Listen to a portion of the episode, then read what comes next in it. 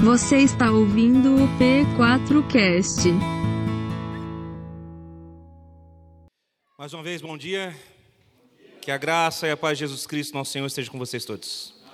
Amém? Que bom que você está aqui. Dia das Mães.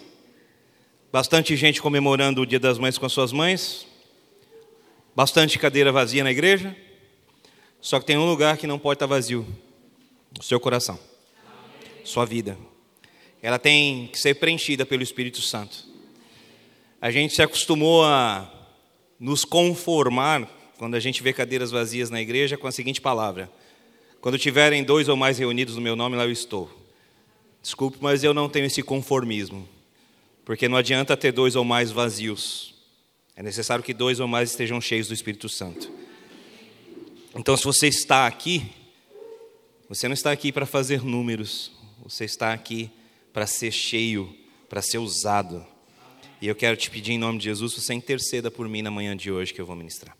Tanto você que está aqui quanto aqueles que assistem pelo YouTube, são muito bem-vindos a esse tempo. Eu tenho pregado recentemente na igreja a respeito de três esferas de governo, de três esferas de domínio o governo do espírito, o governo da alma e das emoções, no que diz respeito à alma, e o governo do corpo. Essas três esferas de governo Deus deu para cada um de nós. E é interesse de Deus que nós governemos. Paulo vai falar lá em Tessalonicenses que o próprio Deus da paz os santifique completamente no espírito na alma e no corpo. Então, é interesse de Deus a nossa santificação. Daqui a pouco, nós estaremos nos movendo por um casamento. Esse também é um dos fatores de termos bastante cadeira vazia na igreja, porque é o casamento de um ministro aqui hoje, e nós vamos correr daqui a pouco para Campinas. Então, nós precisamos dominar os nossos pensamentos, as nossas emoções as nossas carências, porque há muita demanda que depende de nós. Eu estou falando da minha enquanto pastor. Eu tenho que estar aqui pregando, ministrando, pensando no casamento que vai acontecer daqui a pouco, pensando na homenagem para as mães que vai acontecer daqui a pouco. Então eu tenho muitas coisas para me preocupar. Assim como estava a casa de Marta e Maria. Lembra quando Jesus foi até a casa delas? Uma estava preocupada com muitas coisas e a outra estava aos pés de Jesus. Então, assim como eu estou preocupado com muitas coisas e você também no dia de hoje, eu quero te convidar a ir para os pés de Jesus agora. A dominar o teu espírito, a dominar a tua alma, a dominar o teu corpo, a assumir o controle disso tudo. Porque se nós não fizermos, alguém vai fazer. Deus está fazendo a parte dele em santificar espírito, alma, corpo. Nós precisamos fazer a nossa parte em assumir esse governo. Amém? O governo do espírito, como eu já ministrei aqui, é o governo da inclinação humana a sentir medo, por exemplo.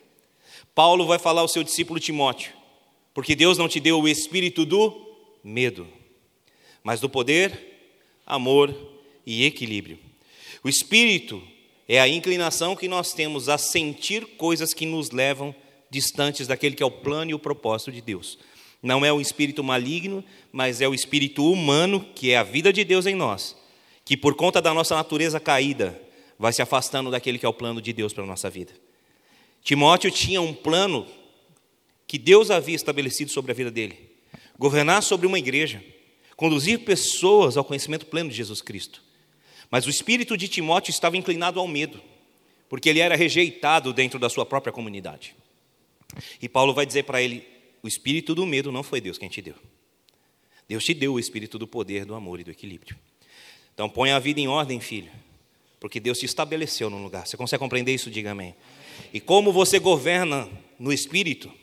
Lá em Romanos, capítulo de número 8, dos versos 14 ao verso 17, você vai encontrar o apóstolo Paulo dizendo que nós, aqueles que receberam a Cristo, não receberam o espírito do medo, o espírito que os escraviza para que temam, mas receberam o espírito que os adota como filhos.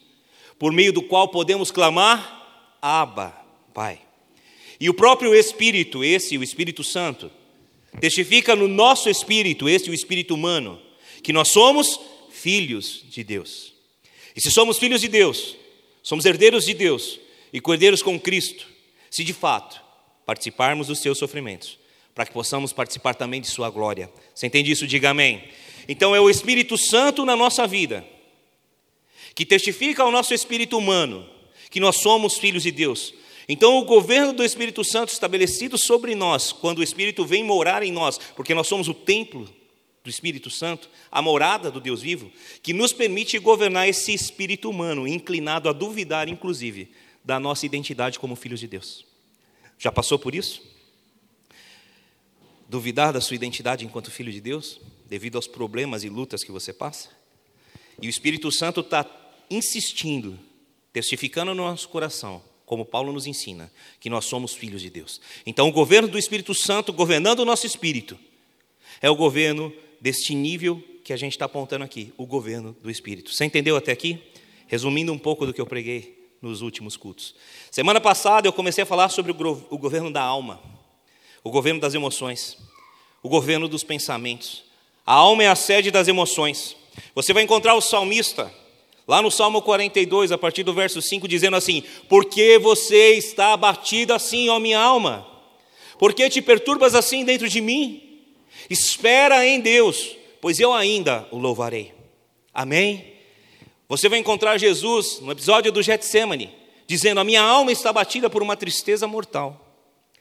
Fiquem comigo, pede ajuda, orem, porque o espírito está preparado, mas a carne é fraca.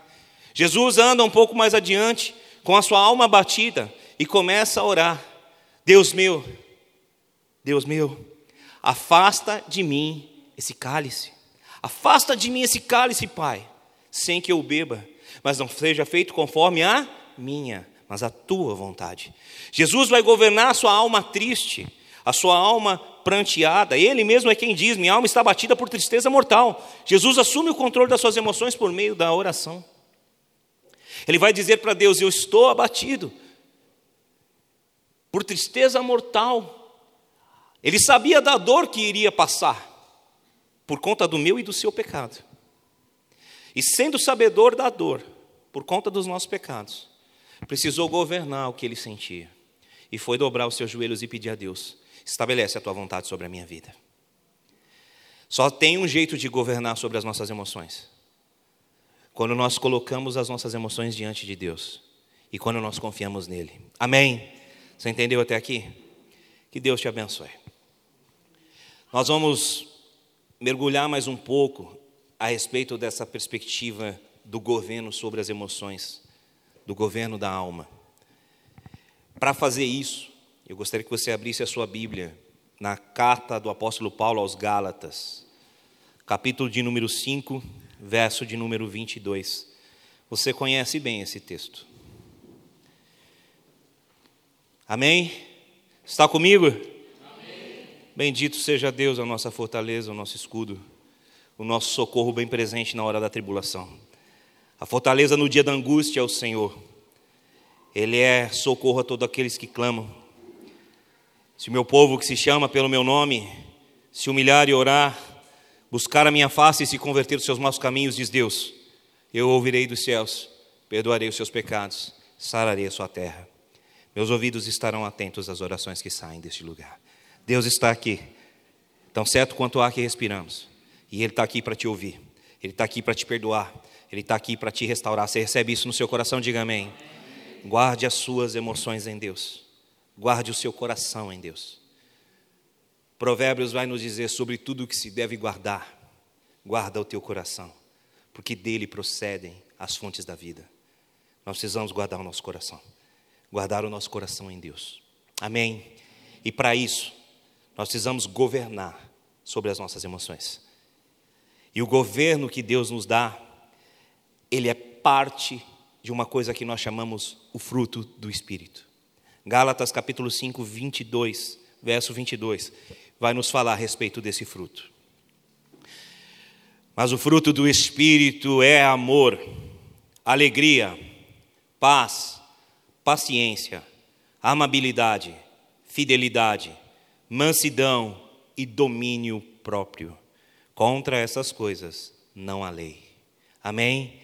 Paulo, lá em Romanos, como já dito, disse que nós não recebemos um espírito que nos escraviza para novamente tememos. A lei trazia medo, a lei trazia temor, porque quem não cumprisse a lei seria morto. Jesus está diante de uma multidão que joga aos pés dele uma mulher surpreendida em flagrante adultério. E eles vão gritar e rosnar: a lei de Moisés manda apedrejar. A lei de Moisés manda fazer isso. E o Senhor o que vai dizer? Em um ato de extremo governo sobre a própria vida, sem se preocupar com o brado e a raiva da multidão, cheio de sabedoria e domínio próprio, nosso Senhor se abaixa, escreve algo no chão que a Bíblia não diz o que é, e profere as palavras extremamente conhecidas por cada um de nós. Aquele que não tiver pecado, que atire a primeira pedra. Jesus não apenas moveu em compaixão, mas ele mostrou que quando há domínio próprio na vida de alguém, não há lei que possa determinar uma sentença de morte. Quando há domínio próprio sobre a minha vida, eu consigo proferir palavras sábias e edificadoras. Quem não tiver pecado, que atire a primeira pedra.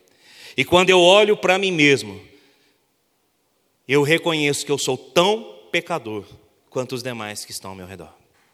Portanto, ninguém tem autoridade para jogar pedras quando há a ação de Deus no nosso meio. Ninguém tem autoridade para matar ninguém, porque quando há o fruto do Espírito no ambiente de uma casa, de uma família, de uma igreja, e parte desse fruto é o domínio próprio, nós começamos a enxergar que nós precisamos a dominar as nossas ações, os nossos atos, e não apenas ações e atos, mas eu quero aprofundar mais em termos de domínio próprio. Nós passamos a dominar nossos pensamentos e também as nossas emoções. Você está conseguindo acompanhar? Diga amém. Quando Paulo usa o termo domínio próprio, a palavra grega para esses termos vem de egikrateia, que significa a virtude de alguém para ter autocontrole, dominar a si mesmo. Essa palavra deriva de egikrates, que significa tem o poder sobre algo, que domina, que controla. Paulo está dizendo literalmente que domínio próprio é quando eu tenho poder sobre mim mesmo. Você consegue compreender? Diga amém. Louvado seja Deus.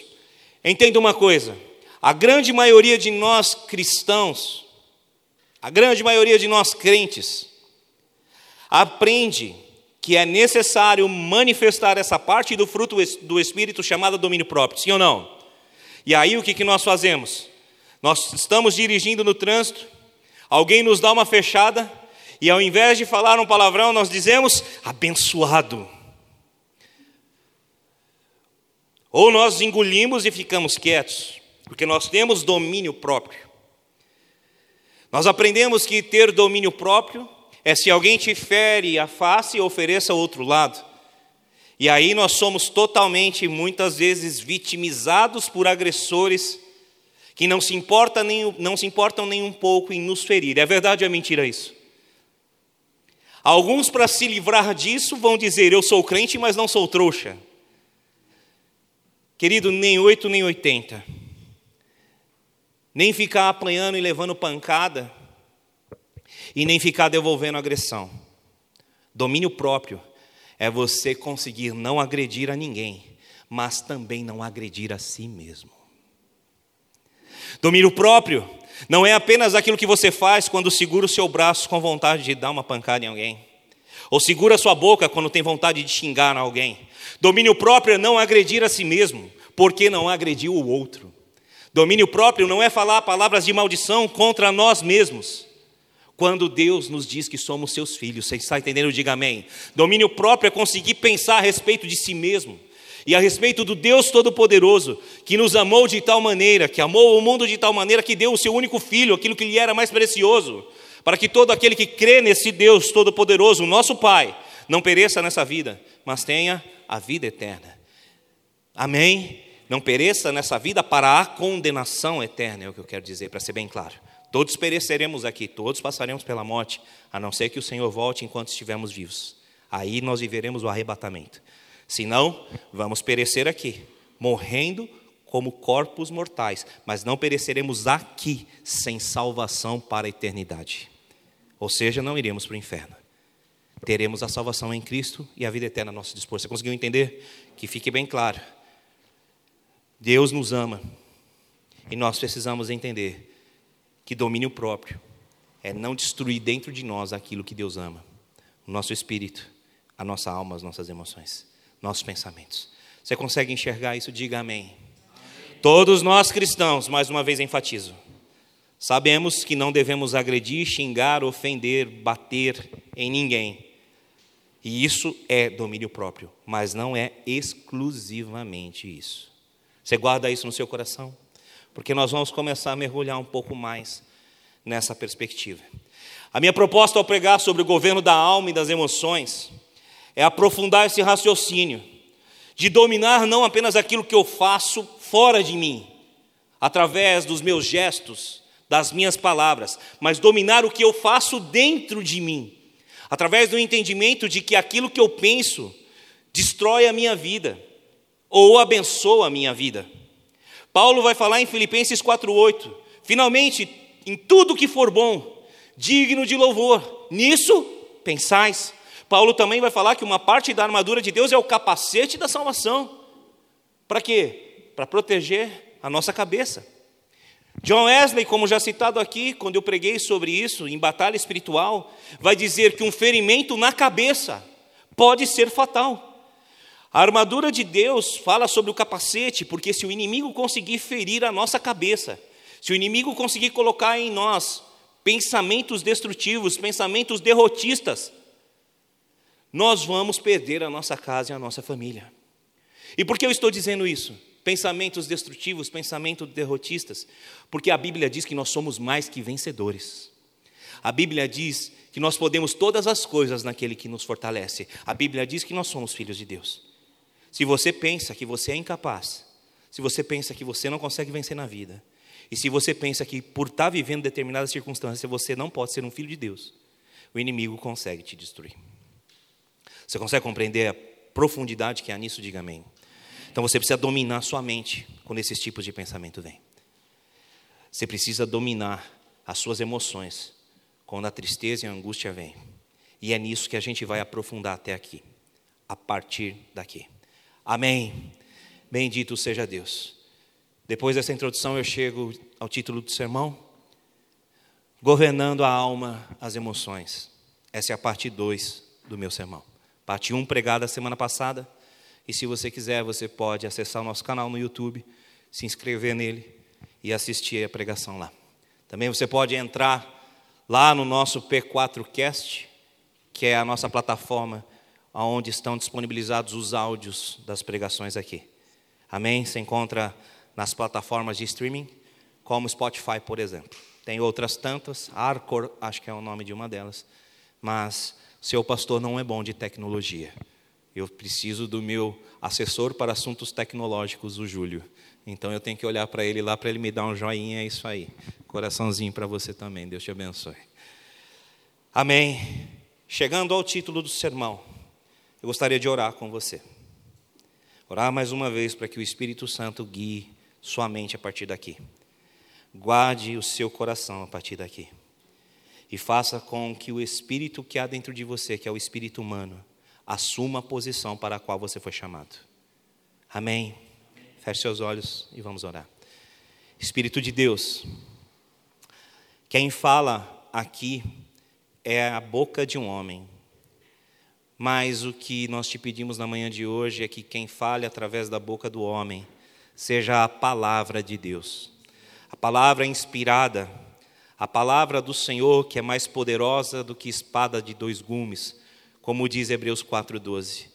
Ela é tão poderosa, tão afiada, que ela penetra profundamente ao ponto de dividir as juntas e as medulas, ou seja, tocar a parte material do ser humano.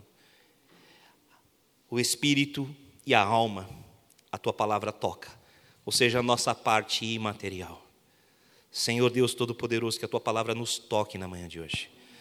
Que nós saiamos daqui pelo menos inclinados a buscar uma mudança de vida, a buscar a transformação da nossa casa, da nossa família, porque isso é a nossa responsabilidade.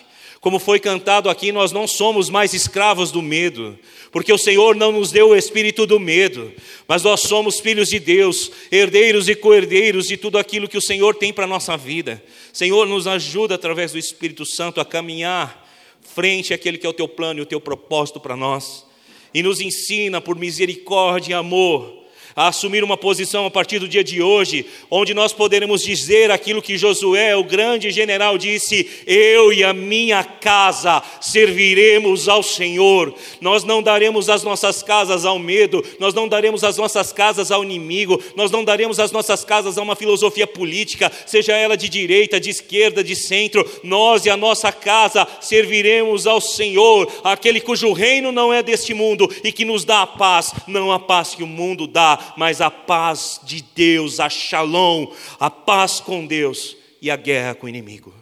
Então nós estamos aqui, Senhor, em paz contigo e em guerra com o nosso inimigo, o inimigo das nossas almas. Por isso, Senhor, acampa dos teus anjos ao redor de nós agora, dessa igreja, das nossas casas, da nossa família, e que nós sejamos, Senhor, cobertos com o sangue precioso de Cristo. Coloque em nós o capacete da salvação Dá-nos, Senhor, a couraça da justiça. Dá-nos o escudo da fé. Coloca em nós o cinturão, Senhor, da verdade que segura toda a armadura de Deus. Calça, Senhor, os nossos pés com a sandália da preparação do Evangelho da paz. E coloca em nossas mãos a espada do Espírito, através da qual a tua palavra nós podemos vencer todas as artimanhas do inimigo contra nós. Que o Senhor haja e que ninguém impeça. Esse culto é para ti, é para a tua glória, é para teu louvor. Não é o culto onde o homem é o centro, mas é o culto onde Deus Todo-Poderoso é o centro. Que seja estabelecido o teu governo sobre todos nós aqui, a começar do pregador e a terminar, Senhor, em cada um de nós, quando saímos daqui renovados, transformados e prontos para assumir de vez o governo das nossas emoções, da nossa alma. Em nome de Jesus oramos. Amém e amém. Abra sua Bíblia no livro de Josué, capítulo de número 1, versos de número 5 ao verso de número 9. Está comigo? Diga amém. amém. Bendito seja Deus. Eu terminei a minha ministração de semana passada falando a respeito da vida de Josué. E falando a respeito de como Josué precisou assumir determinadas posições para viver tudo aquilo que Deus planejou para ele. E é a partir daqui que eu começo a pregar o sermão de hoje. Amém. Josué, filho de Nun, homem de Deus, homem chamado a conquistar uma terra, homem chamado a viver uma herança. Você, filho de Deus, filha de Deus, foi chamado a conquistar terra a viver herança, a começar dentro da tua casa, onde Deus te estabeleceu homem por sacerdote, onde Deus te estabeleceu mulher por sábia edificadora de uma casa, a começar dentro da sua casa, filho, onde Deus te estabeleceu como alguém que honra seus pais. No meio de tanta desonra e de tanta mentira, nós vamos ter que dizer com toda veemência e certeza: nós e a nossa casa vamos servir a este Deus maravilhoso. Josué, capítulo de número 1, verso 5 ao verso de número 9. Conseguiu encontrar? Diga amém. amém.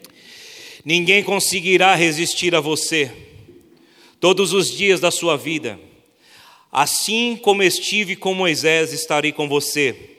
Nunca o deixarei, nunca o abandonarei. Seja forte e corajoso porque você conduzirá este povo para herdar a terra que prometi sob juramento aos seus antepassados. Somente seja forte e muito corajoso. Tenha cuidado de obedecer a toda a lei que o meu servo Moisés lhe ordenou. Não se desvie dela nem para a direita e nem para a esquerda, para que você seja bem-sucedido por onde quer que andar. Não deixe de falar as palavras deste livro da lei e de meditar nelas de dia e de noite, para que você cumpra fielmente tudo o que nele está escrito. Só então os seus caminhos prosperarão e você será bem-sucedido. Amém.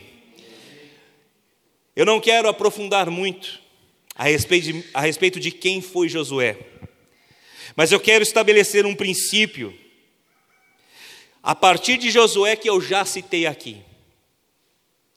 Às vezes nós nos acostumamos a dizer assim, para nos conformar com algumas coisas, onde dois ou mais estão reunidos no nome de Jesus, lá Ele está.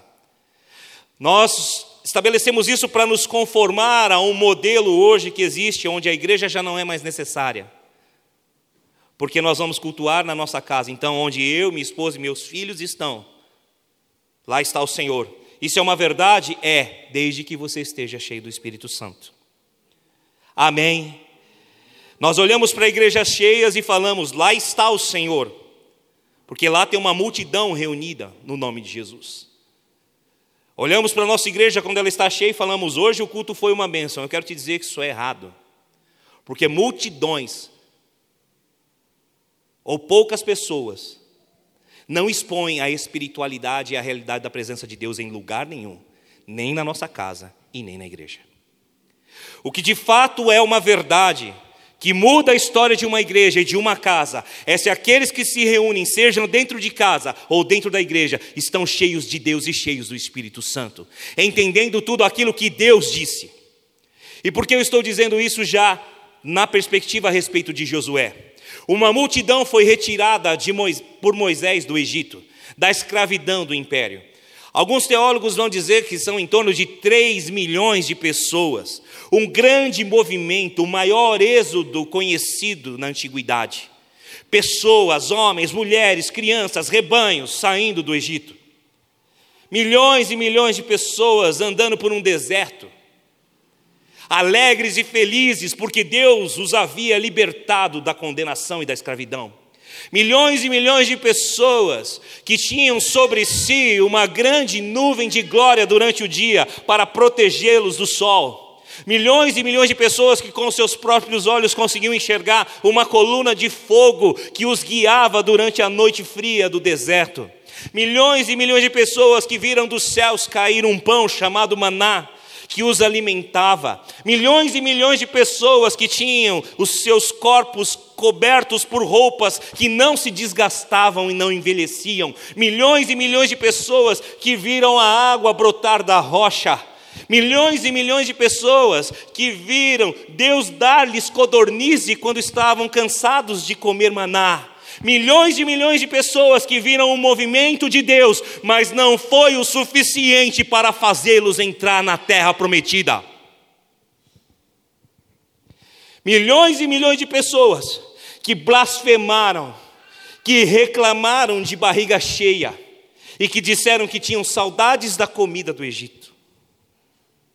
Milhões de pessoas que, quando o seu líder sobe para falar com Deus, pegam toda a riqueza que lhes foi concedida, que lhes foi dada no Egito, como espólio de anos de escravidão, e faz um bezerro de ouro para adorar.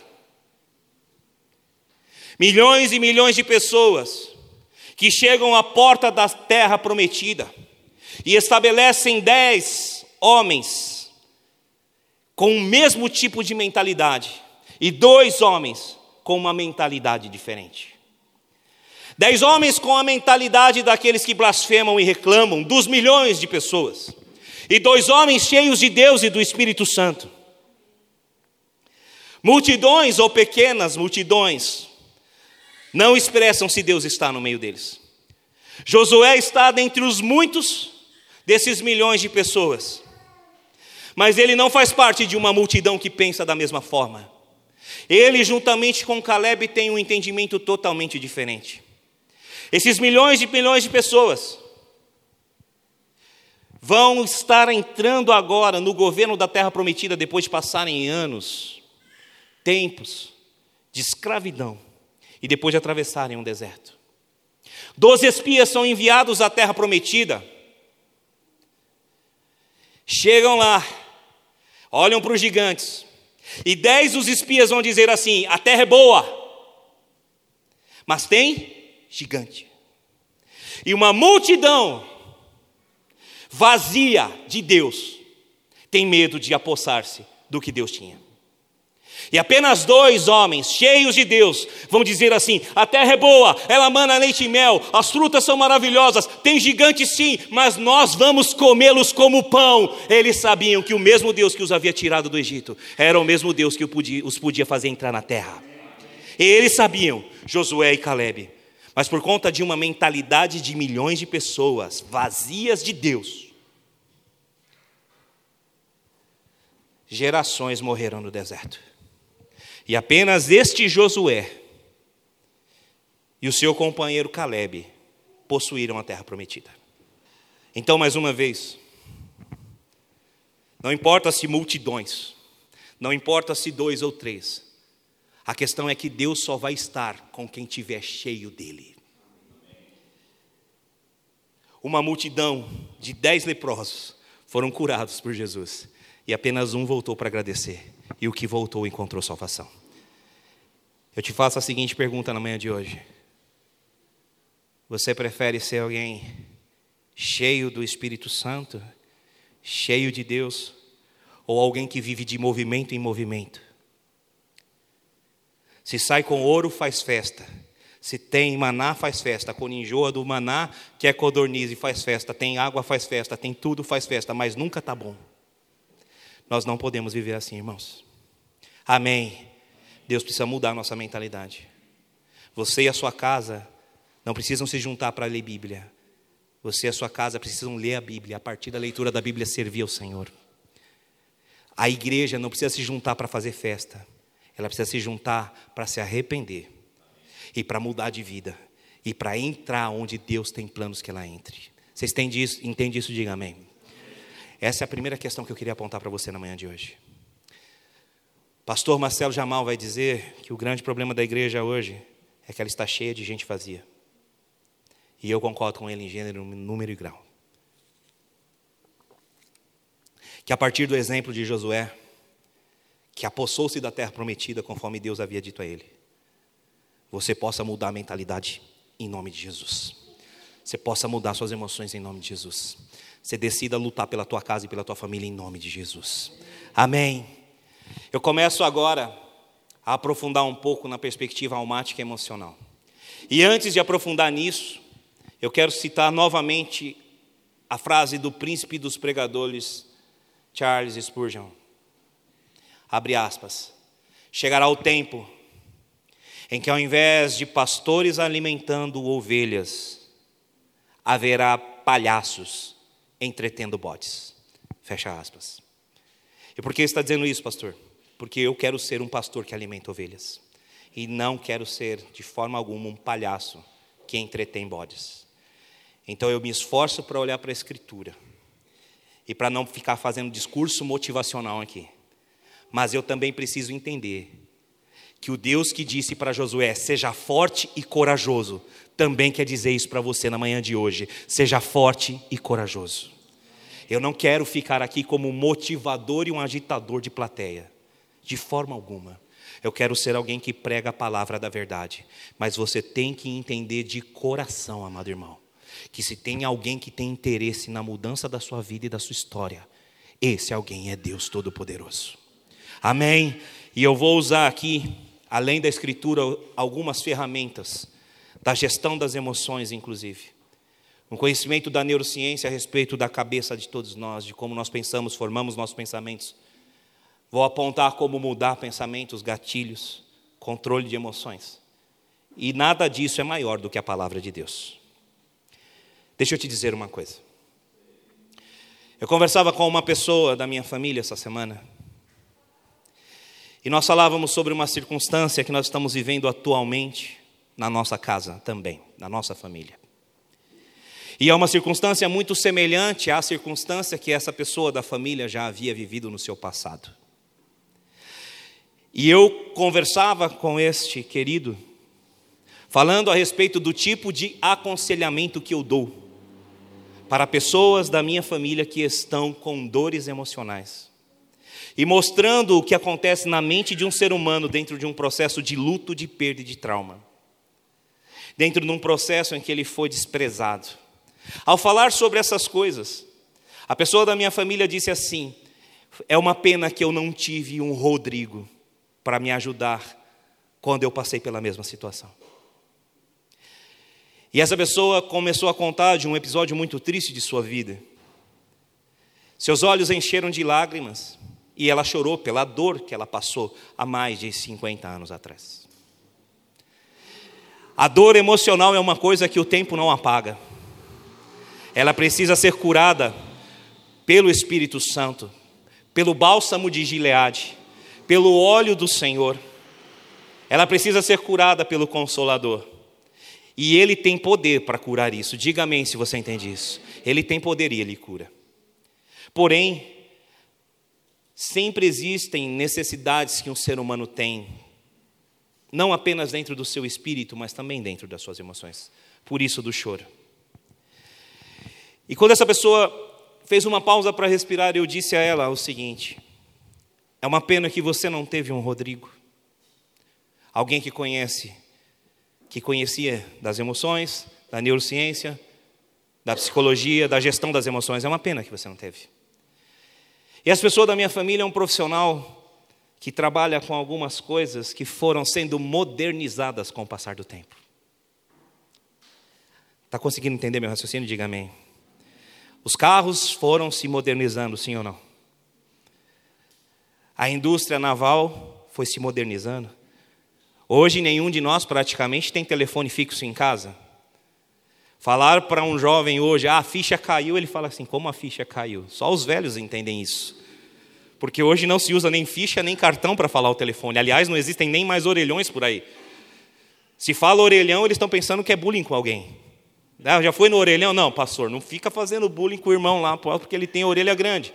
Não, não, orelhão é lugar onde telefona. As coisas se modernizaram. Amém? A medicina modernizou-se.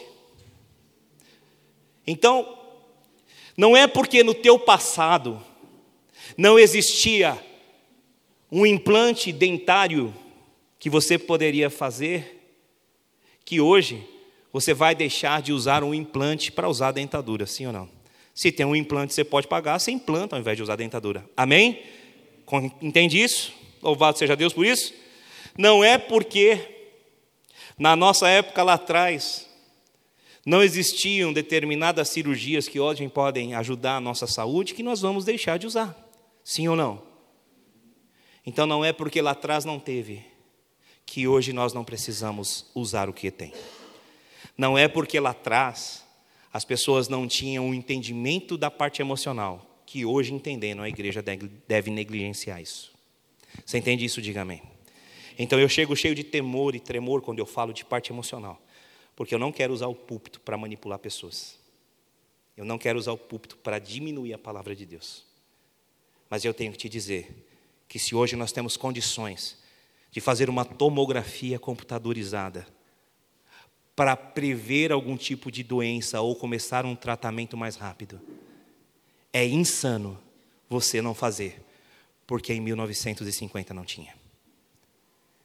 Nós podemos chorar porque nas épocas posteriores não havia isso, mas nós devemos dar valor ao que existe hoje, aos profissionais que existem hoje. Amém? Antigamente, um pastor poderia, podia se dar ao luxo de apenas ler a Bíblia e pregar mas hoje a própria teologia evoluiu e nós temos manuais e mais manuais que nos permitem entender a exegese com profundidade, a hermenêutica com profundidade. Hoje nós temos aplicativos no celular que nos dão a palavra no grego. Para que que nós vamos achar que nada disso importa? Pastor, mas a letra mata e o espírito vivifica. Então estudar demais mata. Não, nada disso. A letra que mata é o apedreja que aqueles homens disseram à mulher. Essa letra é a lei que mata. Mas a palavra de Deus é viva, eficaz e poderosa. E nós devemos conhecê-la, lendo-a e estudando-a. Você entende isso? Diga amém. amém. Tudo isso para justificar o que eu vou começar a ministrar a partir de agora. Se você quer viver como Josué viveu, se você quer governar sua casa e dizer eu e minha casa vamos servir o Senhor, a sua mentalidade precisa mudar. A primeira parte da tua mentalidade que precisa mudar é que se alguém no mundo faz algo, eu também sou capaz de fazer. Amém. Josué está substituindo Moisés. Moisés, o grande legislador. Moisés, o grande libertador. Não é fácil substituir um homem como Moisés. Não é fácil estar à frente de algo quando um grande líder um dia esteve. E para vocês do louvor, abram o coração. Não é fácil estar no lugar do Samir, que morreu há um ano atrás. Agora, Deus está dizendo para vocês na manhã de hoje: abram o coração, vocês ministros de louvor. O Samir foi um grande homem, um grande ministro, e agora ele está gozando da eternidade que vocês estão buscando. Mas não é porque ele não está, que aquilo que vocês fazem aqui é inferior àquilo que ele fez. Vocês estão entendendo isso, ministros de louvor?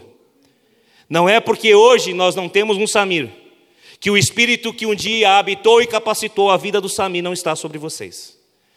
Amém. Porque se o Samir foi capaz de ser um grande líder e ministro nessa igreja, e ele assim o foi, cada um de vocês é capaz de ser grandes líderes e grandes ministros nessa igreja. Cada um de vocês é capaz de assumir o meu microfone agora e fazer aquilo que eu estou fazendo com excelência, não pela própria capacidade de vocês, mas pelo poder de Deus que habita na vida de vocês. Porque o que Deus disse para Josué foi: Assim como eu fui com Moisés, eu serei contigo. Assim como ele foi com o Samir, ele é com vocês. Amém? Assim como ele é comigo, ele é com o pastor Toninho, com o pastor Daniel, com o pastor André, com a pastora Débora, com a pastora Carol, com cada pastor dessa igreja. Amém? A primeira questão que você precisa entender na manhã de hoje, se você quer conquistar o que Deus tem, é que você pode fazer sim da sua casa um lar abençoado. Você pode fazer sim da sua casa um lar onde habita o Espírito Santo. Você pode fazer sim da sua casa um lugar de restauração. Porque se alguém no mundo é capaz de fazer uma coisa, qualquer pessoa também é. Você consegue entender isso? Diga amém. Qual é o problema? Deus é que nos capacita a fazer as coisas. E nós precisamos nos posicionar. Um dos maiores problemas das pessoas nos dias de hoje é um senso de incapacidade tal que as pessoas paralisam diante das suas grandes dificuldades. As dificuldades só devem servir para nós, crentes, para uma coisa: mostrar a grandeza do Deus que nós servimos.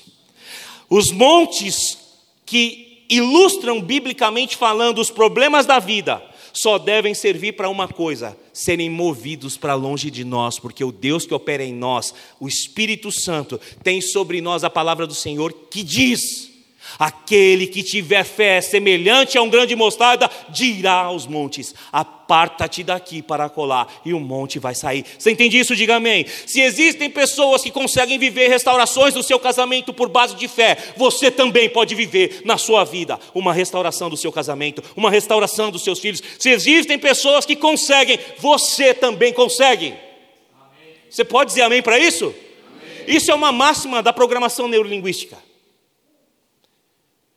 Querido, hoje, nós temos muita gente falando sobre inteligência emocional. Só que todos os princípios hoje que as pessoas usam estão na Escritura Sagrada. As pessoas dizem assim: se alguém um dia se tornou milionário, você também pode se tornar um milionário. Se eu conseguir, você também consegue. E ninguém está conseguindo entender que Deus disse: Moisés foi um grande líder, mas assim como eu fui com ele, eu sou com você. Se ele foi capaz, você também o é.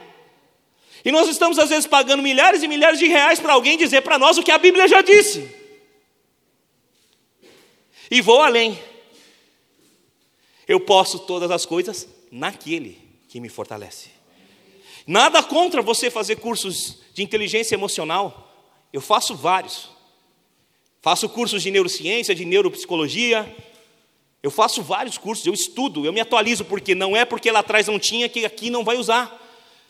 Como eu disse, um pastor antigamente podia se dar ao luxo simplesmente de ter a Bíblia, mas hoje ele tem um monte de coisa, ele tem aplicativo, ele tem um monte de coisa, ele pode ler e estudar. Só que um pastor também precisa aprender que ele tem que ser multitarefas dentro de uma igreja. Ou levantar pessoas que façam as multitarefas. Está conseguindo compreender? Diga amém. Não adianta um pastor hoje somente saber falar assim, cante alegre, porque Deus vai resolver os seus problemas. Não adianta dizer palavras assim. Vai orar, irmão, vai dar tudo certo. A Bíblia nos ensina que é muito mais que isso. Suportai uns aos outros. Alegra com os que se alegram e chorem com os que chorem.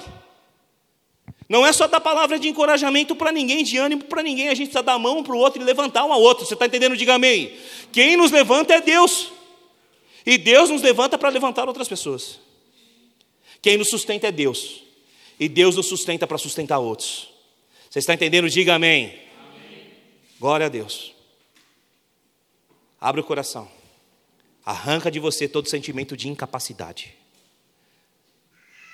Alguns dizem assim, está escrito na Bíblia: Deus não escolhe os capacitados, capacita os escolhidos. Não está escrito isso na Bíblia, tá? Deus capacita assim quem Ele escolhe, mas não tem nenhum verso bíblico que diz isso. Mas se você quiser entender, toda a Bíblia mostra que Deus está capacitando as pessoas que Ele escolheu. Querido, Deus escolheu você para ser luz do mundo e sal da terra.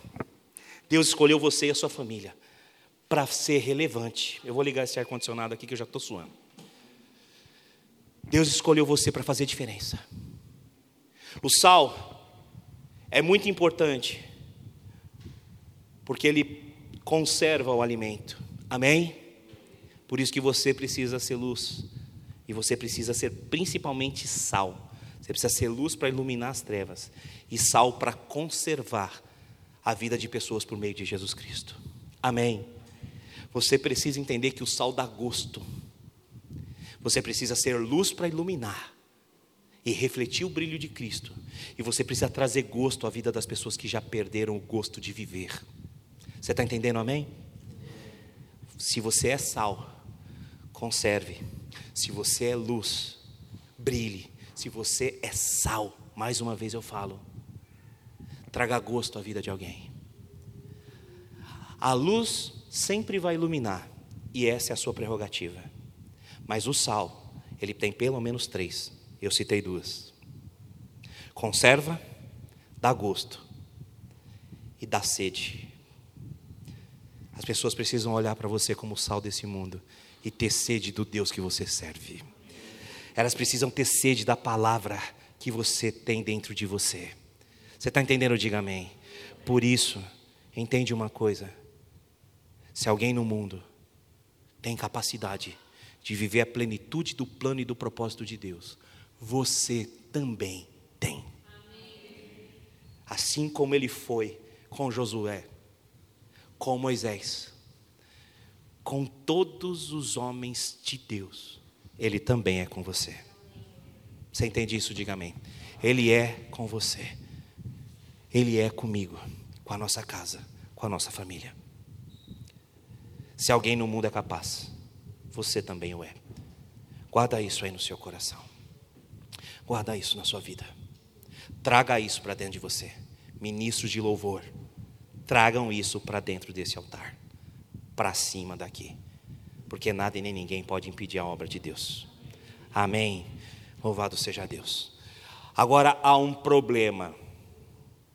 Muitas vezes nós olhamos para pessoas que conseguem algo e ao invés de olhar para nos inspirar, nós olhamos para nos comparar.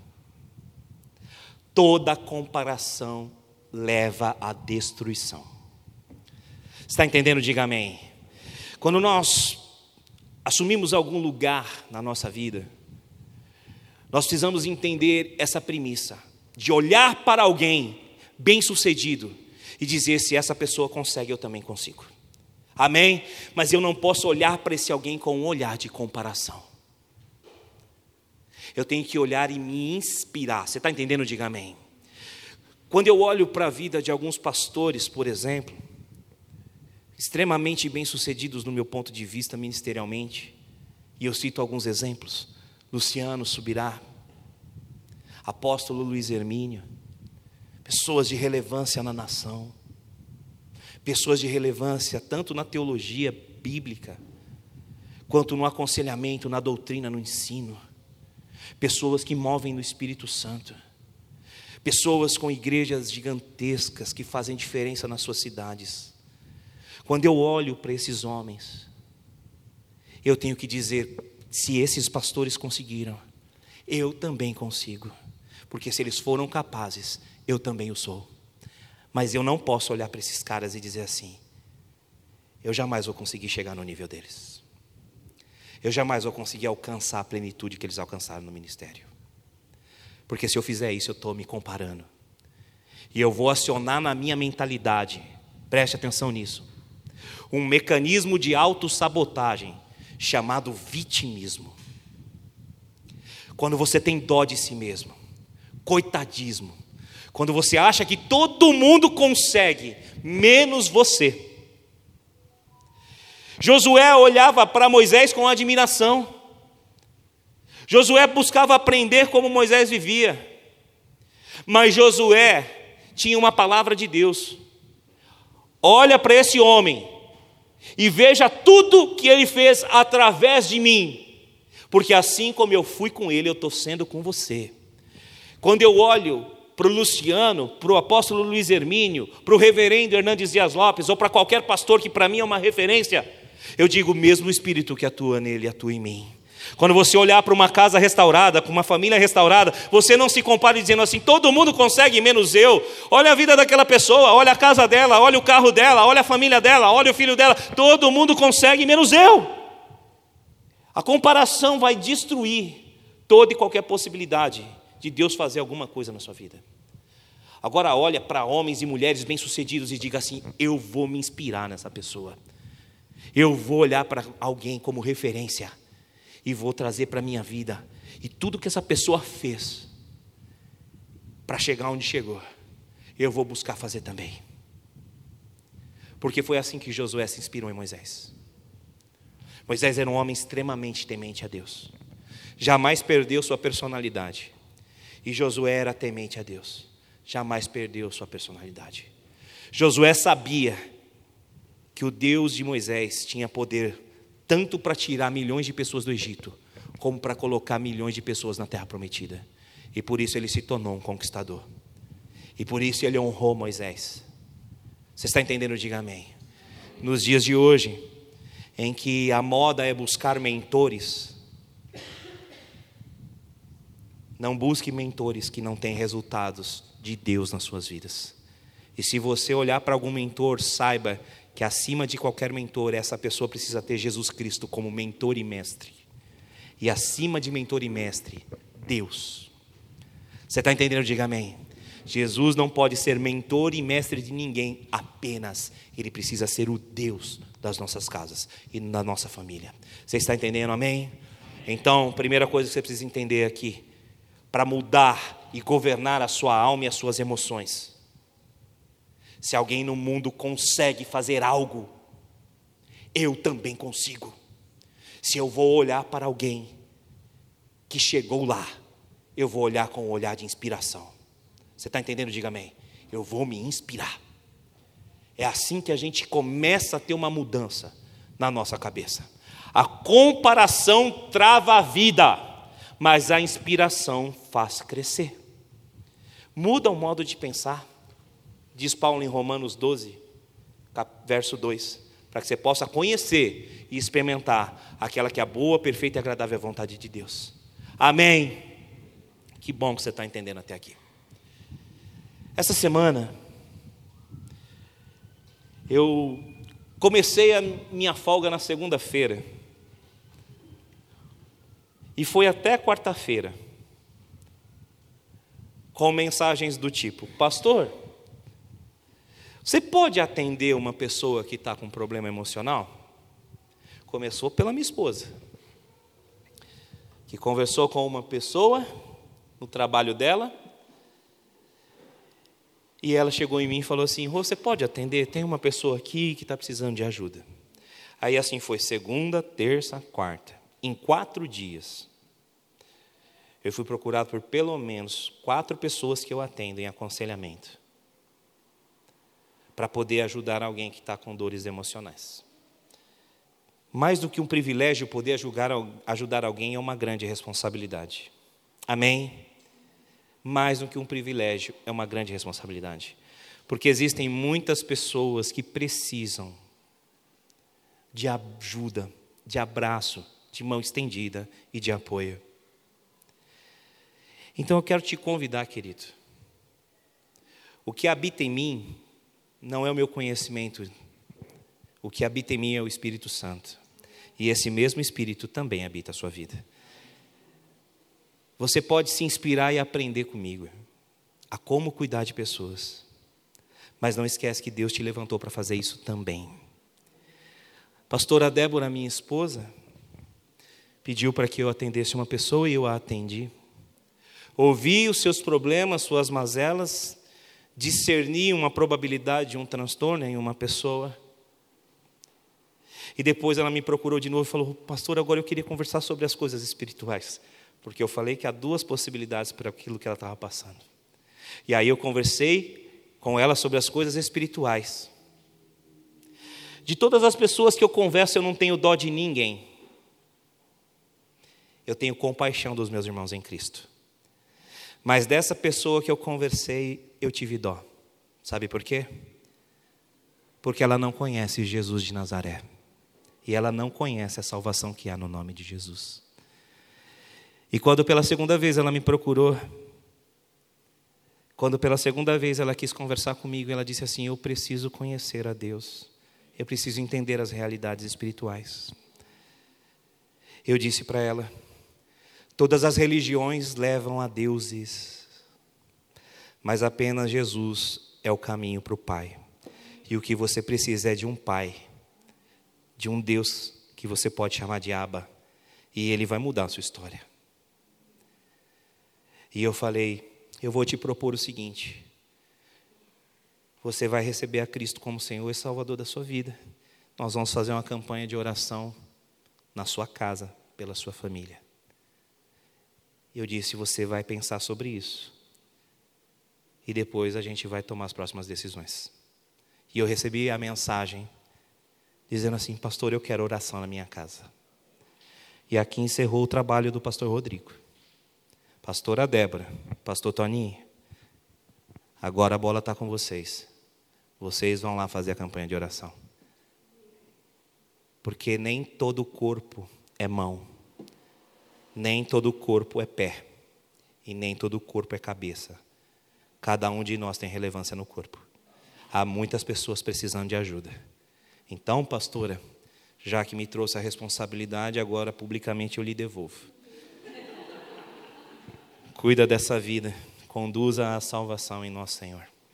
Amém? Porque mais do que um pastor terapeuta, ela precisa do Espírito Santo de Deus para guiá-la à salvação e vocês assim o podem fazê-lo. Amém. Para você se inspirar em alguém, você precisa ter uma mudança cognitiva muito forte, uma mudança de mentalidade muito grande. Amém. E só tem um jeito de mudar cognições.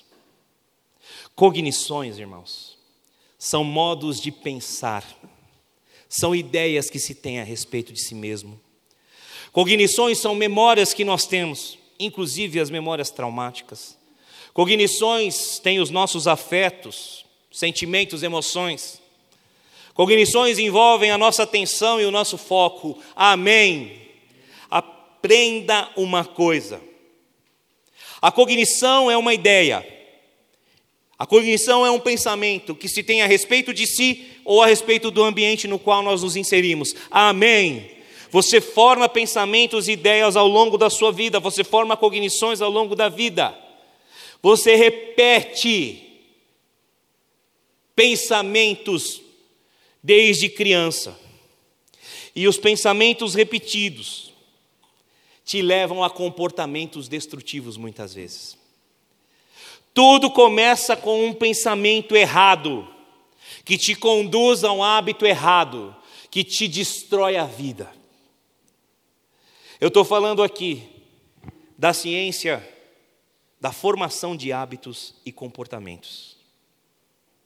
Eu estou falando aqui de processos de ordem mental e emocional que se instalam no nosso cérebro por um princípio chamado repetição. Amém? Você está entendendo até aqui?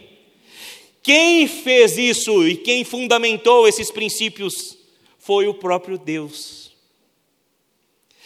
Então, se você quer se inspirar em alguém para mudar de vida, se você quer ter uma emoção saudável, um pensamento saudável, governar sobre as suas emoções, você precisa entender um processo que é a repetição. Aí na sua Bíblia, no capítulo 1 de Josué, nos versos 6, 7 e 9, você vai encontrar Deus repetindo para Josué três vezes as mesmas expressões: seja forte e corajoso, seja forte e corajoso, seja forte e muito corajoso. Você sabe por quê? Porque quando você se compara, porque quando você pensa errado a respeito de si mesmo, da sua família e da sua casa, e você vai repetindo assim: nada dá certo na minha vida, eu não consigo nada, todo mundo consegue, mas eu não. Eu trabalho, trabalho, trabalho, trabalho, trabalho e nunca tenho dinheiro. Você já teve esses pensamentos? Quantas vezes o repetiu? Quantas vezes você tentou estudar e lembrou da sua mãe lá atrás dizendo assim: Você é burro, você é burra. Ou lembrou do seu pai dizendo para você, quando você trouxe aquela nota 10, todo feliz, ele disse assim: Você não fez mais que obrigação. Quantas vezes você repetiu esse mesmo tipo de pensamento na sua cabeça? Eu não consigo, eu não sou capaz, eu sou burro.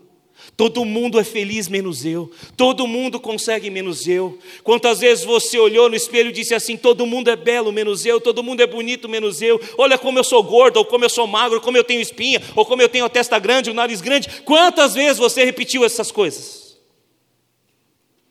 Tudo isso gravou no seu cérebro um caminho sináptico neural.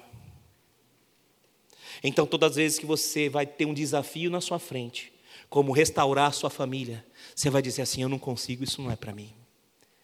Todas as vezes que você vai ter um, um, um, desafio grande na sua vida de conquistar algo, você vai dizer: Eu não consigo, não é para mim.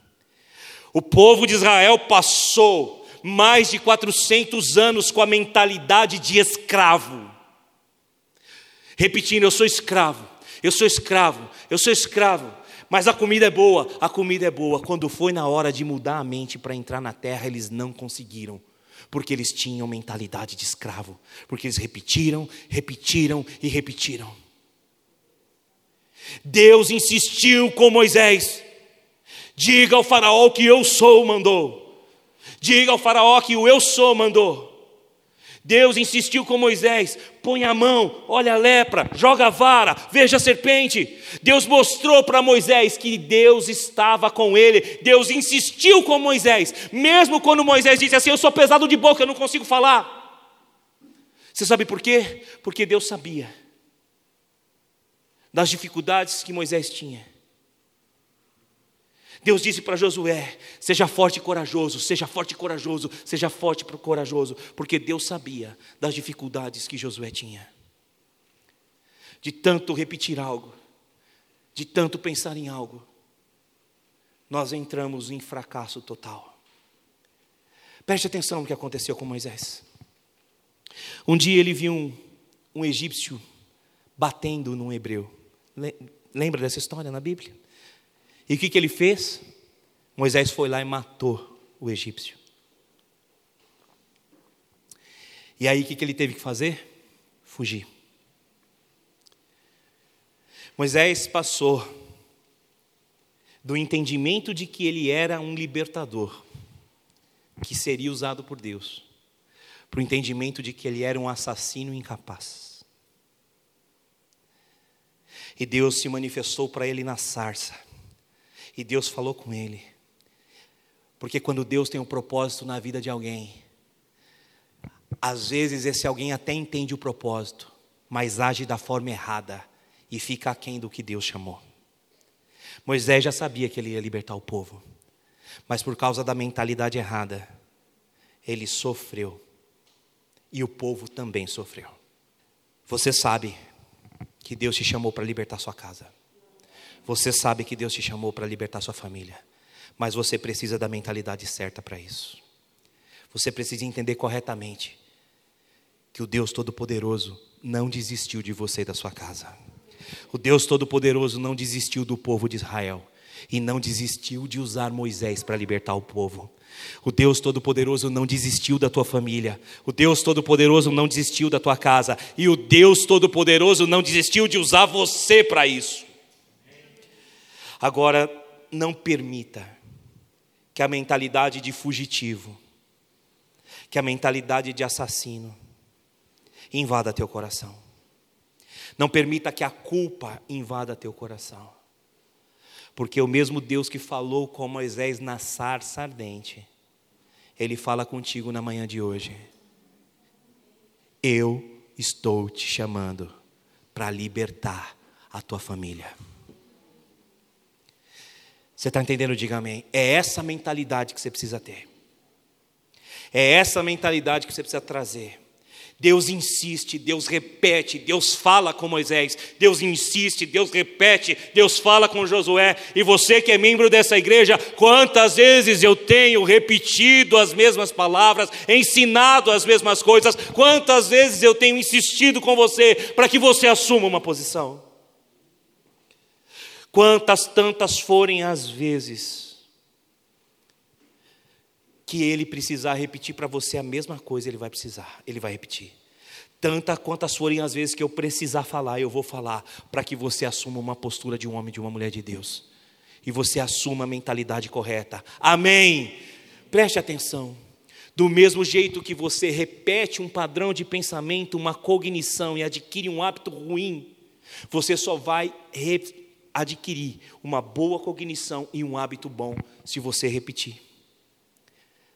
Eu vou te dar um exemplo bem simples que a gente sempre dá quando fala sobre mudança de hábito em aconselhamento terapêutico. Você já pegou isso aí, porque eu já te falei lá no culto passado.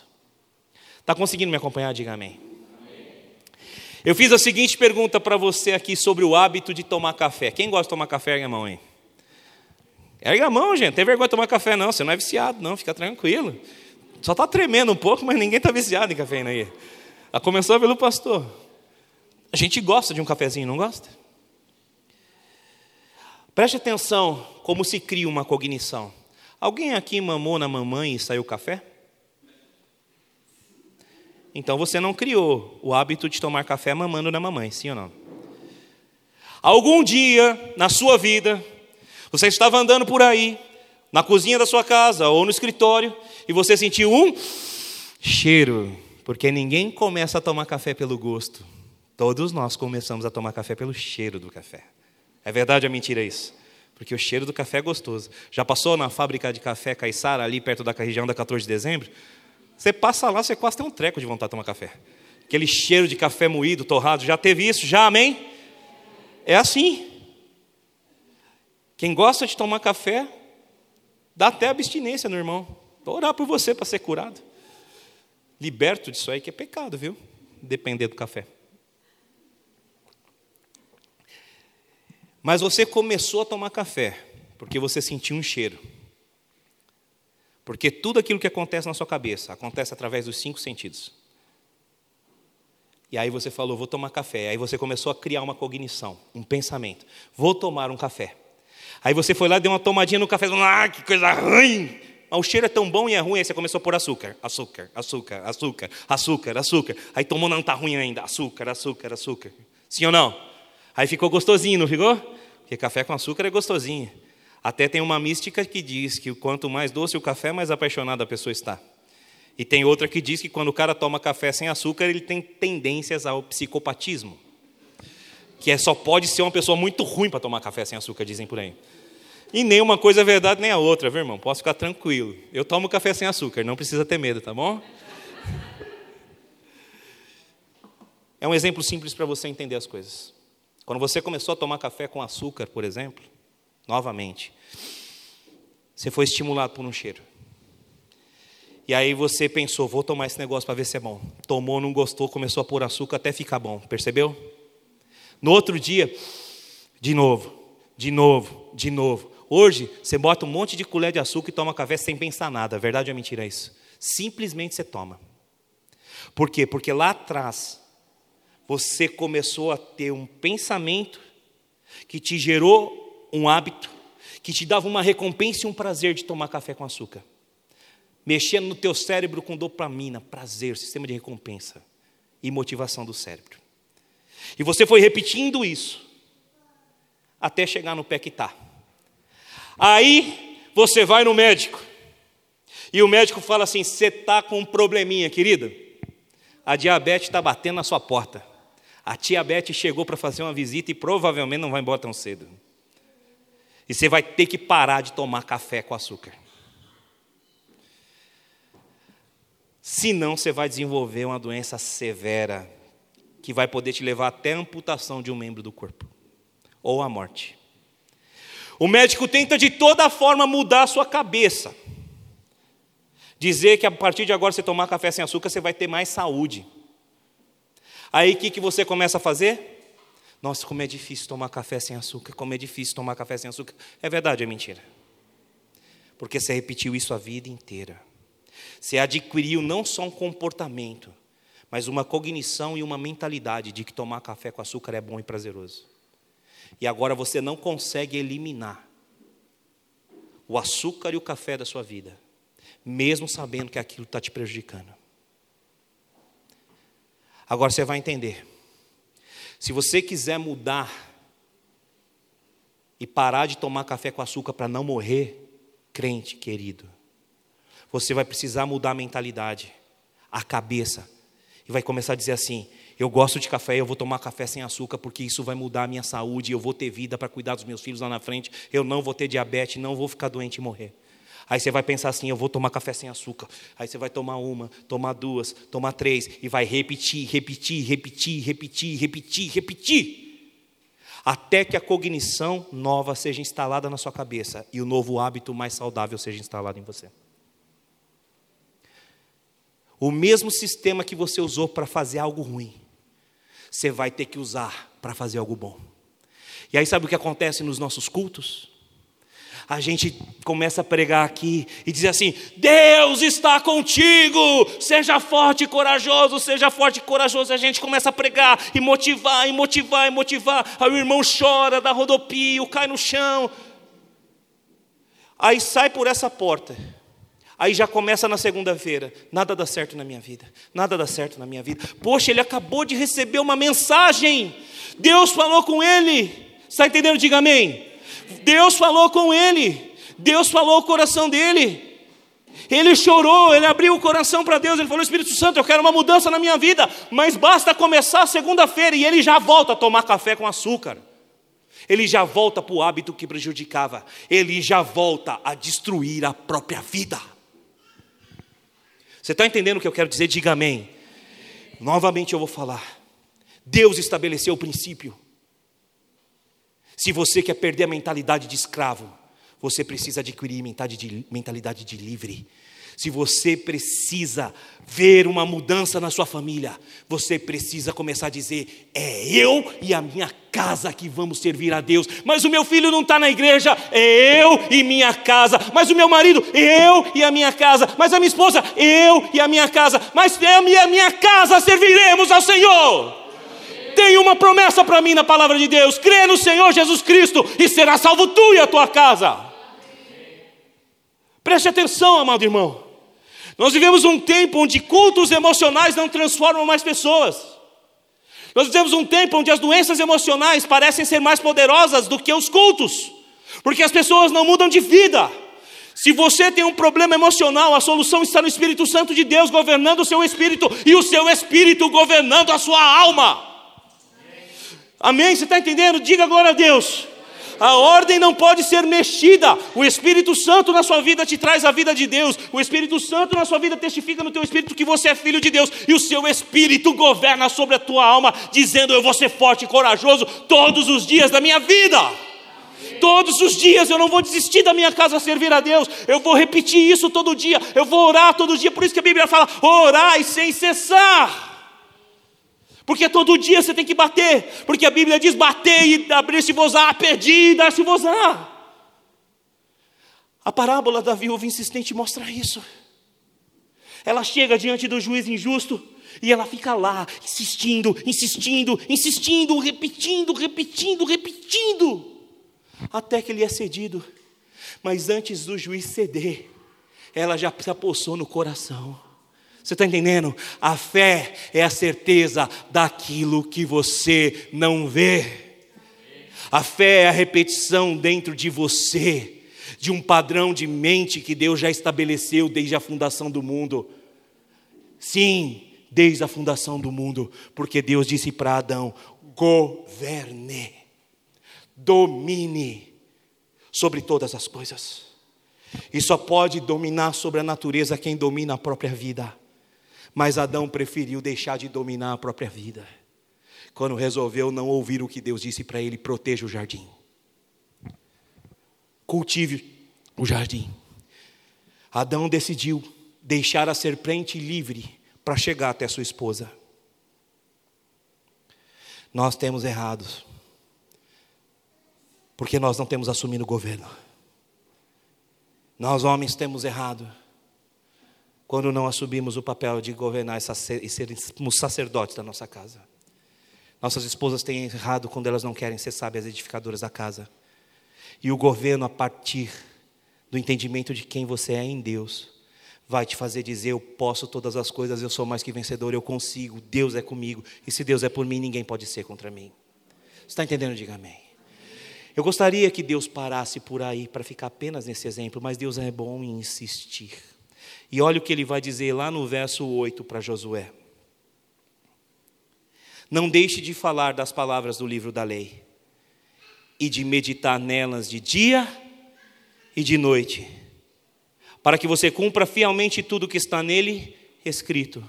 Só assim, o que vai acontecer? Os seus caminhos prosperarão e você será bem sucedido. A palavra meditar vem do original hebraico hagá, que significa resmungar, ruminar, repetir. Você vê como a gente é bom de resmungar? Para coisa ruim, né? Aqui a Bíblia está falando que ele tem que resmungar, repetir, falar uma, duas, dia, noite. O que? A palavra de Deus. E qual foi a palavra de Deus para Josué? Ele disse: Seja forte e corajoso, seja forte e corajoso, seja forte e corajoso. Então Josué estava guiando o exército, ele estava dizendo dentro de si: Seja forte e corajoso, Josué, seja forte e corajoso, seja forte e corajoso. Ele foi com Moisés, ele é comigo, seja forte e corajoso, seja forte e corajoso. Josué abria a lei e lia os escritos de vitória de Moisés.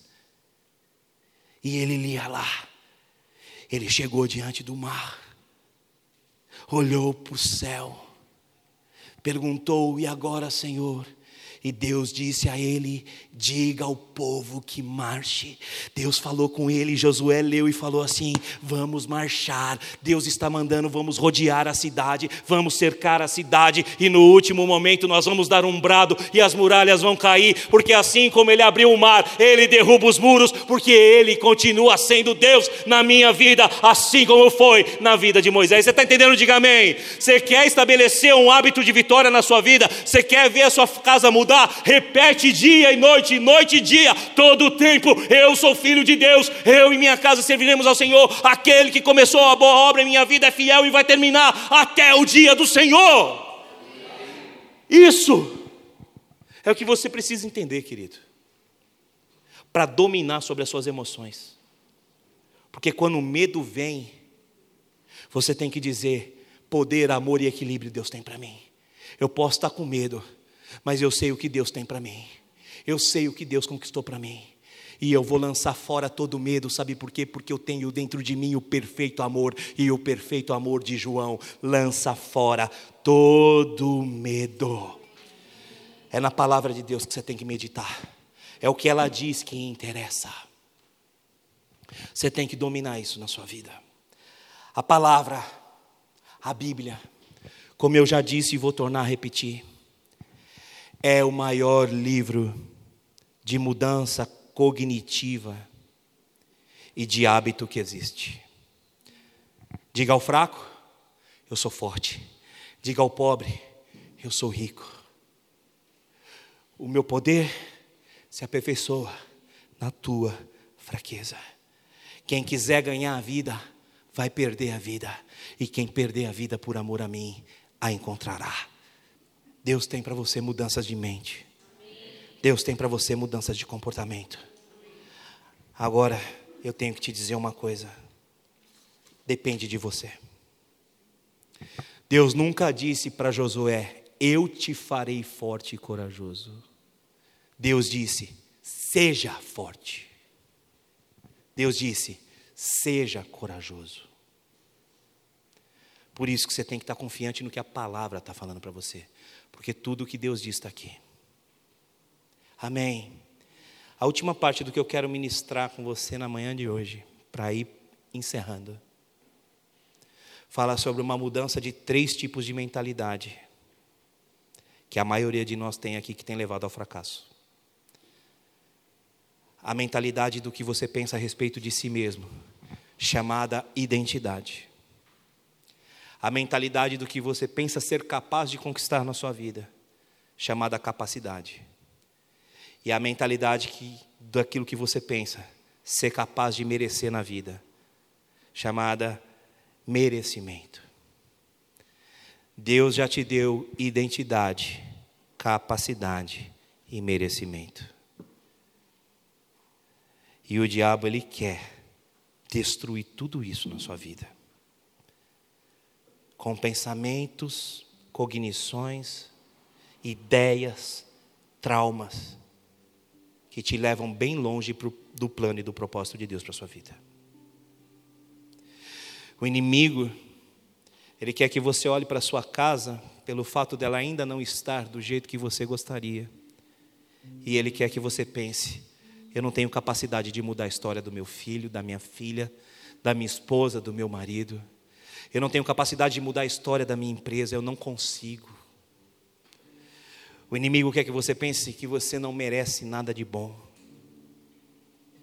Porque todo mundo tem menos você, porque você estragou a sua vida com aquela atitude lá que você teve lá atrás. Sim, os nossos pecados fazem separação entre nós e Deus. Sim, os nossos pecados destroem as nossas casas. Mas também é verdade que a sentença que nos era contrária foi cravada na cruz do Calvário a sentença de dívida. Lá em Colossenses capítulo 2, Paulo vai falar isso. Que a sentença de dívida que nos era contrária foi cravada na cruz. Sim, quando nós pecamos, nós escrevemos de próprio punho: Eu sou o devedor de alguém. Eu errei. Eu dei legalidade para alguém tocar minha vida.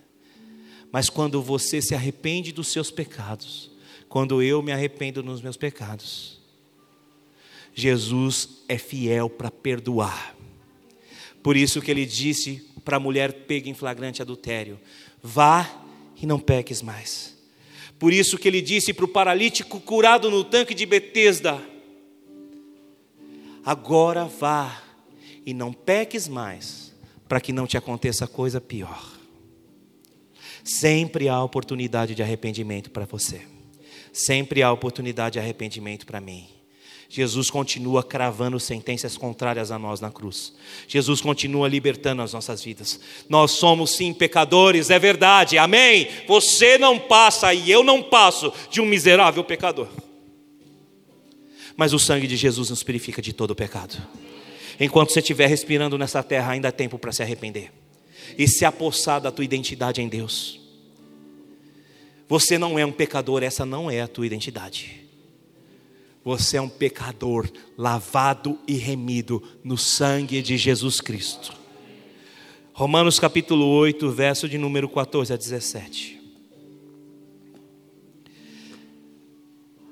A mentalidade e o hábito que você precisa mudar aqui, a partir desse entendimento, é de que você é filho de Deus. Amém. Está conseguindo entender onde eu quero chegar? Quer controlar suas emoções? Para de viver como escravo, irmão. Quer controlar suas emoções? Para de ficar se coitadizendo e se vitimizando. Porque se alguém no mundo é capaz de fazer, você também é. Quer controlar suas emoções? Para de ficar se comparando aos outros. Quer controlar sua alma? Para de ficar repetindo palavras de morte sobre você e começa a dizer: Eu posso tudo nele, eu vou mudar de vida, Deus é por mim, ninguém será contra mim, a minha casa e eu vamos servir a Deus. Você está entendendo o que eu estou tentando te passar, cristão? Você está tentando entender pelo menos o que Deus quer falar contigo na manhã de hoje? Por favor, depende de você não depende de mim. Eu aconselho mais de 40 pessoas, chegou esse número. Mais de 40 pessoas, toda santa semana. Por uma hora ou uma hora e meia passam em aconselhamento terapêutico comigo para a restauração das suas emoções. Só que eu não posso fazer nada se a pessoa não resolver mudar suas cognições, se a pessoa não resolver mudar sua mentalidade, se a pessoa não resolver mudar seus hábitos. E eu vou te dizer com muita tristeza: se a sua cognição mudar, nem Jesus pode fazer nada. Pastor, que heresia você acabou de dizer? É, leia o Evangelho de Marcos no capítulo 10. Quando Jesus está em um determinado lugar e chega diante dele um jovem rico, que se prostra diante dele, que o reconhece como Deus, como Senhor. Chega e leia lá que aquele jovem guardava a lei e os mandamentos. Leia lá em Marcos 10, 21 a seguinte palavra: E Jesus o amou. E veja o que Jesus propôs para ele em termos de mudança de mentalidade. Falta-te uma coisa. Vende o que você tem, dê para os pobres e me siga. Falta-te uma coisa Desapegue das riquezas que você tem, porque a sua cognição, a sua mentalidade está errada. E eu vou trabalhar. Vai e faça um comportamento novo. Você nunca deu nada para ninguém, agora você vai dar. Vai lá e dê.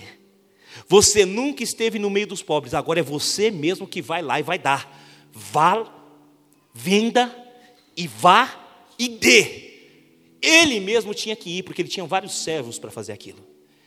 Ele podia dizer alguém para vender e sair distribuindo, mas Jesus disse: Você vai, você vende e você dá, porque não adianta mudar só aqui, tem que mudar a ação. Muitas pessoas se preocupam que a marca da besta é o 666 que vai na testa ou na mão direita. Eu tenho que te dizer o seguinte: a marca da besta é um tipo de mentalidade desse mundo, por isso que é cabeça. E é um tipo de ação que se faz com a mão. Você entendeu? É um tipo de ato. Porque quando a cognição está enferrujada e travada, os atos são atos diabólicos e satânicos. Você está entendendo isso? Quando a mente é a mente de Cristo, que Paulo vai dizer lá em 1 Coríntios 2, que nós já temos, muda a mentalidade e muda as ações. Nem eu e nem ninguém pode fazer nada se você não mudar sua mente, se você não mudar suas ações. Está entendendo? Diga amém. E de novo eu vou dizer nem Jesus. Porque Jesus olhou para ele e falou: Você vai mudar o que você pensa, você vai dar, você vai agir. Aí depois você vem e me segue. E o jovem, sendo rico, você conhece a história. Foi embora. O que Jesus fez? Mudou o padrão que Deus estabeleceu lá atrás? De mudança de mentalidade e atitude? Não.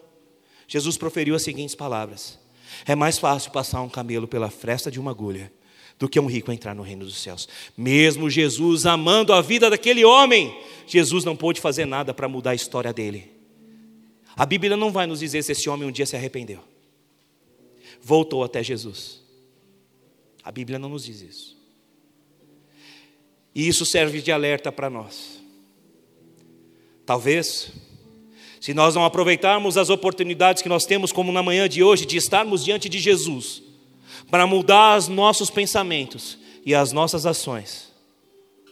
Talvez ninguém vai conhecer a nossa história nessa terra. E ninguém de nós vai deixar um legado para contar para as futuras gerações.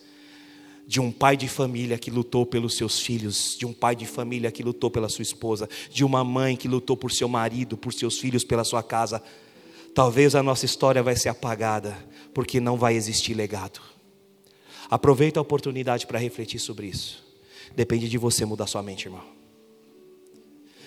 Amém. Depende de você mudar suas ações. vende, dá e segue. Três ações que ele precisava ter tido e que ele não teve pela cognição errada que ele tinha. Até quando você vai ficar engessado na mentalidade? A Bíblia diz que você é filho de Deus. E eu pedi para você abrir em Romanos 8, capítulo, capítulo 8, verso 14 a 17. E você vai perceber o padrão da repetição aqui também. Amém. Está comigo? Estou acabando. Fique em paz. Já já tem homenagem para as mães aí, eu já te libero. Agora você não está aqui para ser liberado pelo pastor, você está aqui para ser liberto, porque se o filho te libertar verdadeiramente sereis livres. Você está aqui para ser liberto de cognições erradas, de ações erradas, e se Jesus está aqui, Ele vai te libertar. Você entende isso? Diga amém. Romanos capítulo 8, verso 14 a 17. Já citei esse texto aqui de cabeça, porque todos que são guiados pelo Espírito de Deus são filhos de Deus. Pois vocês não receberam um espírito que os escravize para novamente temerem, mas receberam um espírito que os adota como filhos, por meio do qual clamamos Abba Pai. E o próprio Espírito testemunha no nosso espírito que somos filhos de Deus. E se somos filhos, somos herdeiros de Deus, co-herdeiros com Cristo, se de fato participarmos dos seus sofrimentos, para que também possamos participar da sua glória. Paulo vai falar filhos, uma, duas, três, quatro vezes Paulo fala filho de Deus, filho de Deus, filho de Deus, filho de Deus, filho de Deus, filho de Deus, herdeiro de Deus. Você sabe onde o diabo foi tentar Jesus? Quando ele está passando fome e necessidade? Lá no deserto, depois de 40 dias jejuando e orando? Se tu és o filho de Deus, transforma as pedras em pães. O diabo foi tentar Jesus lá na identidade dele. Você é filho de Deus, como é que você está passando por isso? Mostra aí que você é filho de Deus, transforma a pedra em pão. Quantas pessoas já olharam para a sua vida e falou, é crente e vai na igreja, olha a vida como está. Ou quantas vezes você já me falou para si mesmo, ó, oh, eu vou na igreja, eu dou o dízimo, eu sou fiel, olha a minha vida como está. Será que de fato eu sou filho de Deus? Será que de fato Deus me ama? Cuidado, querido, porque além do diabo tentar você com essas palavras, porque ele usou tentar Jesus assim, a sua mentalidade pode ser essa mentalidade de duvidar quem você é. Amém. Quebra isso na sua vida em nome de Jesus. Você é filho de Deus e acabou. Amém. Capacidade é outro tipo de mentalidade. Filipenses capítulo 4, versos 11 e 13. 11 a 13. Olha o que Paulo vai falar.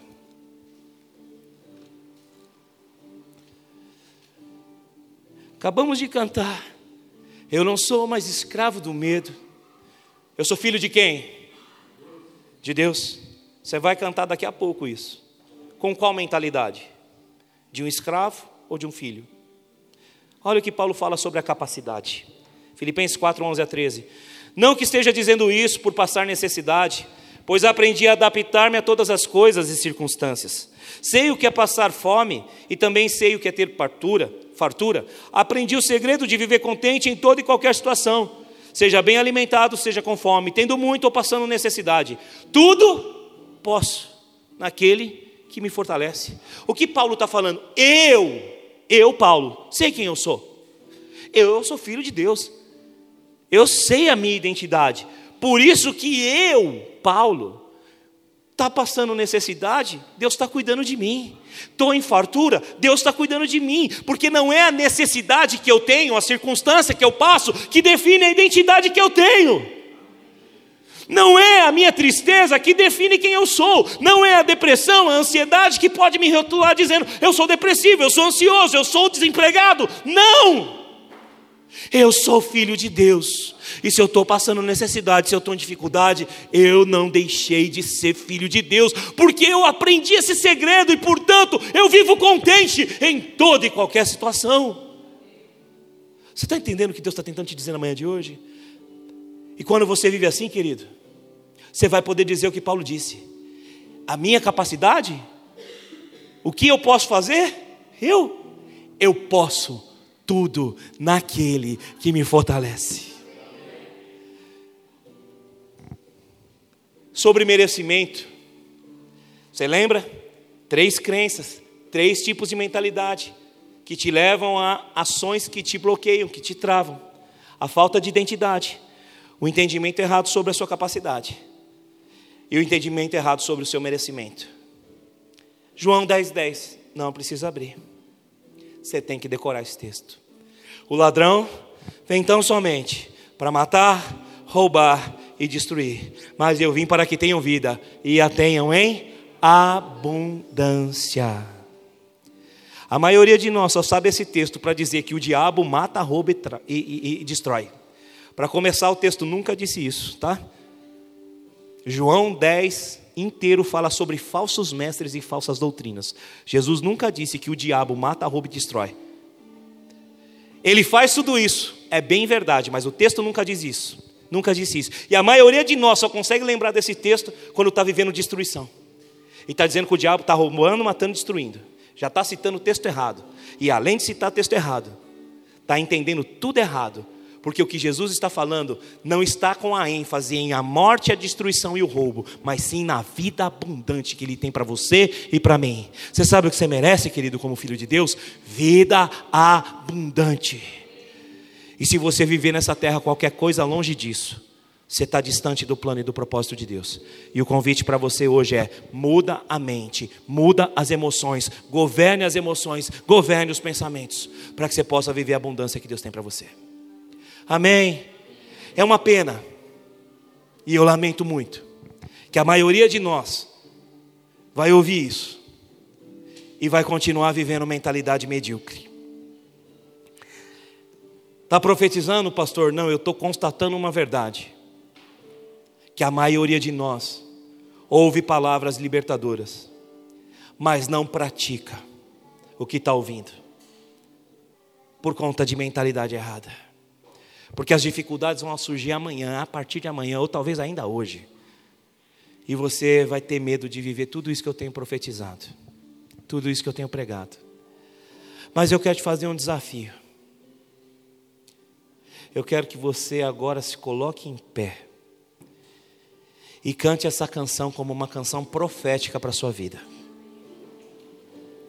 Eu não vou fazer um apelo para ministrar você hoje e orar por você hoje. Eu vou te fazer um convite. Assuma a responsabilidade da sua vida, porque depende de você mudar a mente e as atitudes. Assuma a responsabilidade da sua vida e tome posse da herança que Jesus tem para você. Assuma a responsabilidade da sua vida, sua identidade como filho. Assuma que você é capaz de todas as coisas nele e assuma em nome de Jesus que você merece abundância de vida e se posicione eu disse que eu não quero ser motivacional, o que eu quero ser é ativacional. Eu quero ativar a sua vida, querido. Eu quero ativar você para ser um homem diferente, uma mulher diferente, alguém que vai assumir a responsabilidade de mudar a história da sua casa, de mudar a história da sua vida. Eu não posso te motivar a fazer nada, mas eu posso ser um homem que te ativa a isso. Sabe por que, que eu posso fazer isso? Porque Paulo disse a Timóteo: não deixe apagar a chama do dom de Deus que está em você. E isso veio através da imposição das minhas mãos. Eu ergo as minhas mãos agora sobre a sua vida para declarar em nome de Jesus que Jesus Cristo é o Senhor da sua vida, que o Espírito Santo vai governar o seu espírito, que o seu espírito vai governar a sua alma e que você vai ser mais que vencedor em todas as coisas da sua vida. Eu profetizo sobre você e sobre a sua casa um novo tempo, uma nova história, não mais medo, mas a liberdade dos filhos de Deus para viver, para profetizar e para declarar junto com a sua família, eu e a minha casa serviremos ao Senhor. Eu e a minha família vamos viver tudo que Deus tem para nós. Vamos viver tudo que Deus tem para nós. Você recebe isso no seu coração? Agora feche os seus olhos. E não importa se a canção é bonita ou feia, importa que ela é profética. Profetiza sobre a sua vida que você não é mais escravo de medo algum. Você é um filho de Deus. Eu sei que eu estou no meio de crente aqui. Isso tem uma raça difícil de falar, é crente. Ah, é. Olha, Jesus falou com Pedro um monte de vezes para ele tomar uma posição. E lá nos últimos momentos, Pedro negou Jesus três vezes. Então eu conheço o rebanho do bom pastor. Eu sei que é difícil falar com você. E principalmente quando você está viciado em emoção. Deixa eu te falar uma coisa. Talvez você está domingo após domingo aqui nessa igreja. E você esperava sair daqui meio emocionado. Viu? Você esperava sair daqui meio alegrão hoje, meio voando nas nuvens. Talvez você veio aqui esperando alguma coisa diferente, uma borboleta na barriga, um arrepio do Espírito Santo, e talvez você está saindo daqui e não teve nada disso. Eu quero te dizer que quando Deus disse para Josué, o versículo 9, a atitude de Josué não foi sentir borboleta na barriga nem arrepio.